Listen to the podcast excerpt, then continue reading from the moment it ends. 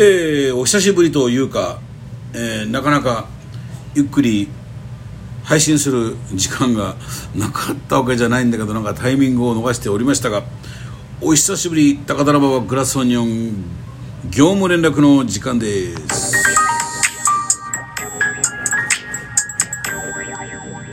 えー、そういうわけでですねあのー、今コロナの、えー、自粛営業期間中でございまして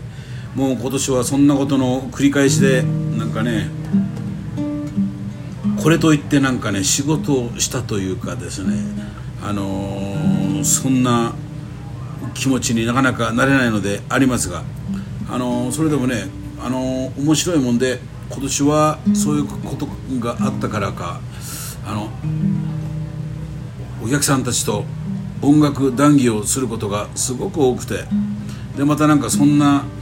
あのー、話に乗っかってきてくれるお客さんがすごく増えてなんか長らく思っていたような本当のそういうこういい感じであのー、なんか進行している変なところがありましてですね。ね。なんかそれでこのコロナのおかげでなんか気づかされたようなことがねあるんですよね。えっ、とまあそれと、まあ、あの例のあのね東京ビートルズマップっていうのがにあの乗っけていただいてもうそのあそこの散歩の達人の方たちには本当にもういつも感謝してるんですけどあのなんかあるといつも気を使っていただいて、えー、で特に今回のなんかはこれね結構一家に一冊じゃないけど持ってる人が多くてですねでそれでを見ていまだにわざわざ訪ねてきた来てくださる方がいて、えー、このコロナのさなか、え、東京ビートルズマップのおかげでかなり、えー、ですね 売り上げに貢献していただきまして非常にありがとうございます。えっ、とで今日はねあのとってもこうあ慌ただしいって朝5時起きですからね今日ね。それでなんかいろいろ準備をしてですね8時前には例のそのね、えー、股関節の手術をするっつうんで今日、あのー、その前の精密検査というか、あの身体測定というかねやっぱああいうの今うるさいんですよね。でそれをやるんであの朝8時から行ってですね8時半からスタートで始まってたんですけどもまあこれがねもう簡単かと思いきやもう一個一個回りながらそのため説明をもらったり、えー、待ち時間があったりとかでですねもう結局終わったのが4時過ぎでそれからバタバタバタバタと、えー、店の方に、来てですね、えー、まあいいも悪いもあのー、ね時間短縮営業だから非常に助かったんですけどもえっ、とそんな中でですねあの実はその手術をするのなんだけどあのなんか不整脈が見つかってしまって不整脈なんて言われるともう僕ね本当30年以上ぶりなんですよね。あの昔検査して言われて。でまあそんなのがあるとねなんかこうやっぱ手術に支障をきたすらしくて、えー、でそれでまあ血圧も昔に比べたらすごく高くなってて。あのでなんかねあれ面白いですね。なんか一回なんかあのー、ほら陸上競技のね、え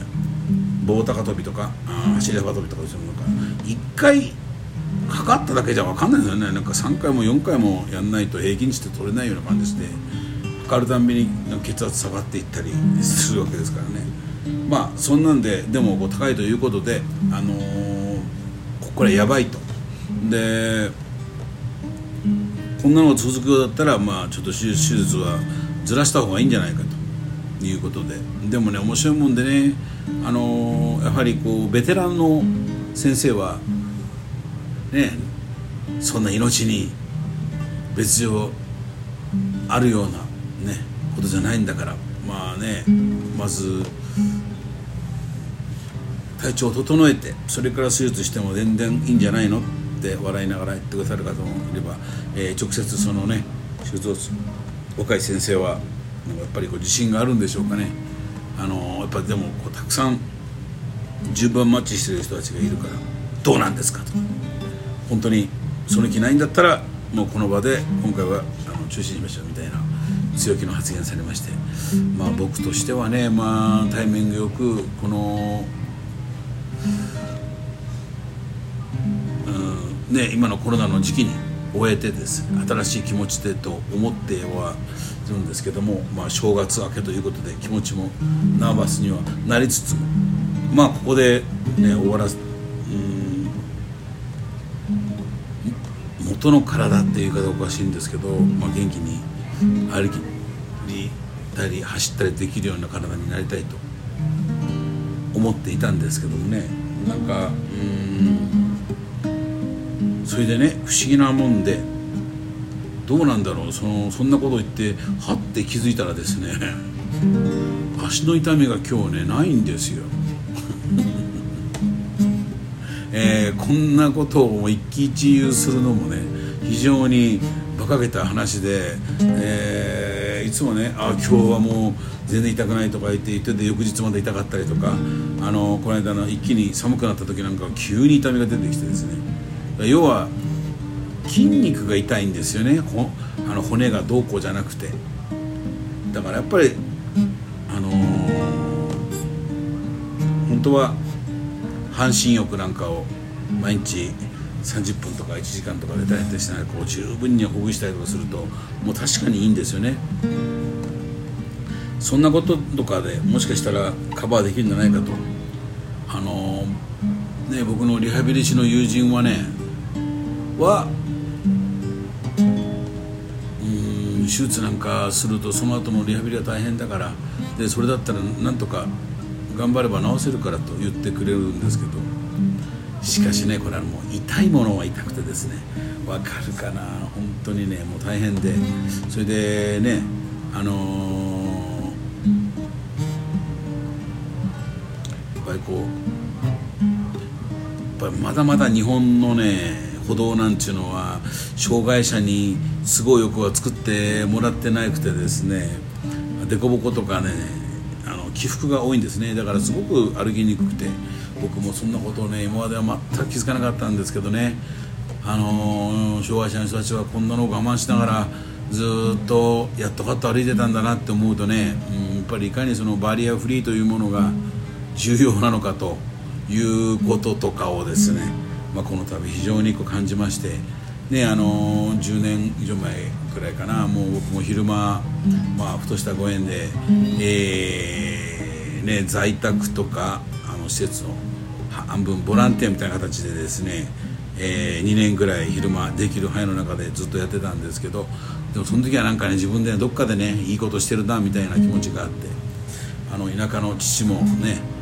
あの施設でお世話になってるからみたいななんか非常にこう美しい感情で物言ってましたけどいやそれは違ったなと思いましたね。じゃあ自分が実際あのね